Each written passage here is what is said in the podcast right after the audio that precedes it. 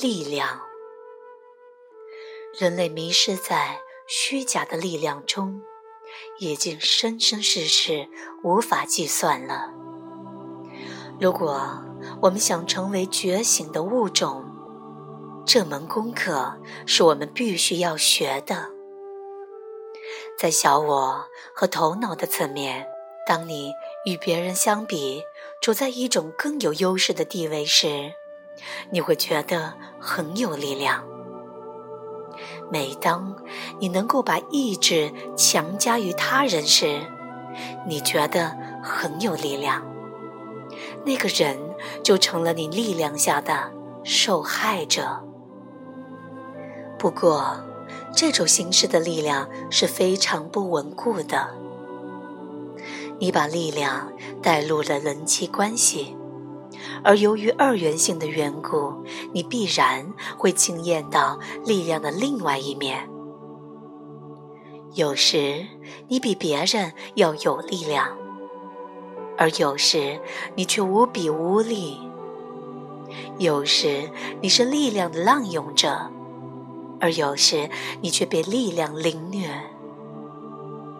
这种情形可以发生在一世之内，也可以连续的发生在好几世。今生你是施虐者，来世你成了受虐者，这会一直持续，直到你了解，真正的力量是从内在升起的。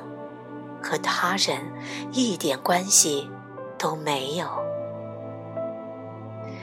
如果你继续陷在虚假的力量里，你就无法觉醒。虚假的力量是经由与他人的互动所产生的。我们之所以会追求它，是因为。在深层的无意识层面内，我们感到无力。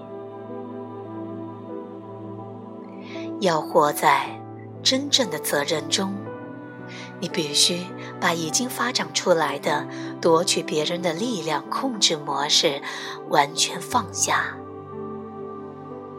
我们有些人利用愤怒和侵犯来控制他人。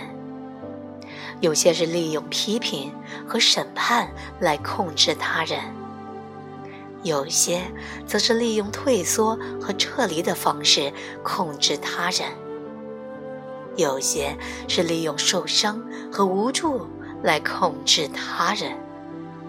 控制的方式可以说是五花八门，要认清你的控制模式。并承诺去超越他们。